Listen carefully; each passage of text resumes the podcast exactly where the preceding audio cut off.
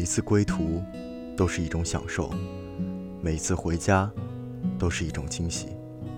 这里是晚安，我的小耳朵，我是主播南阳。今天的文章题目是《回家的意义》，作者是瑶瑶。一开始，人人都说旅行的意义，去远方这个举动，充满了莫名其妙但又郑重其事的仪式感。我们都爱三毛的故事，我们都有一个走啊走啊也走不到的目的地，也有也有太多说啊说啊也说不完的唏嘘。后来，人人都嘲笑旅行的意义，嘲笑强说意义的旅人。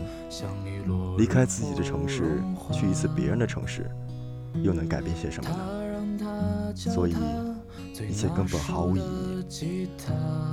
人们越来越喜欢不断的赋予意义，在不断的拆卸意义，在无端的追捧之后，在无端谩骂嘲讽，或许就是有人不想这样消磨掉本来就毫无意义的人生，所以宁愿去陌生的国度街头。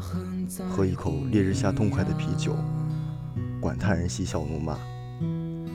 我想，关于旅行，也许一切的意义都建立在你必须从别人的城市再回到自己的城市。如果失去了回家这个动作，那么就连旅行这个概念都无法成立。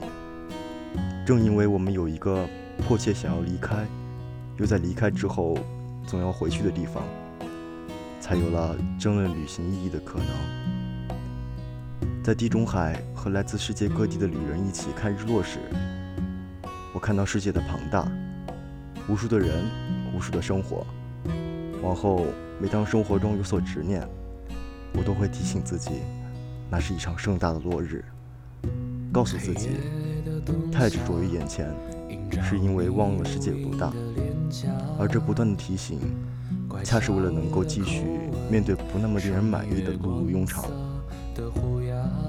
而旅行之所以令人兴奋，除了去体验不同的生活方式，看看不同的蓝天白云、山川河流，最直接的冲动，其实就来自于离开熟悉的房间、熟悉的街区、熟悉的面孔。兴奋源于离开日常，之后才有了每个人的诉求。二零一五年秋冬，我和多多好像一直在高铁和飞机上过日子。十月，我们去了黄山、宏村、西递、城坎、屯溪。十一月返回北京。十二月去柬埔寨，跑完了人生第一场半程马拉松。一月去了南半球的长白云之乡。回到北京的家中不到一周，又继续高铁回到了我的故乡淮南。新西兰回来后，结结实实的病了一场。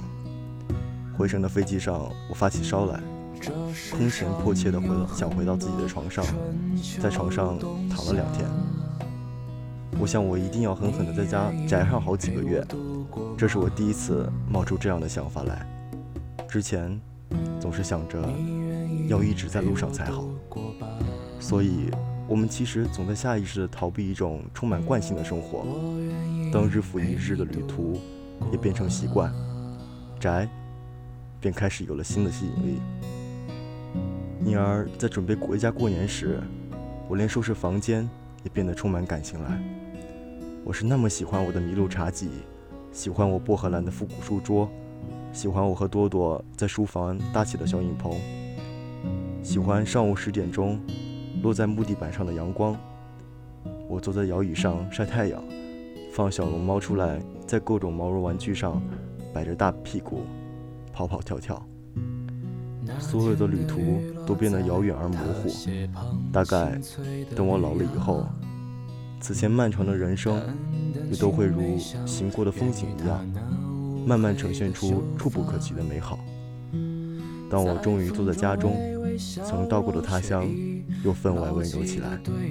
比起旅行，也许支撑我全部生活意义的意义，就是回家。约好公园赏花，不顾琐碎繁杂。脚踏车的清脆声，像你落日后融化。他让他教他最拿手的吉。他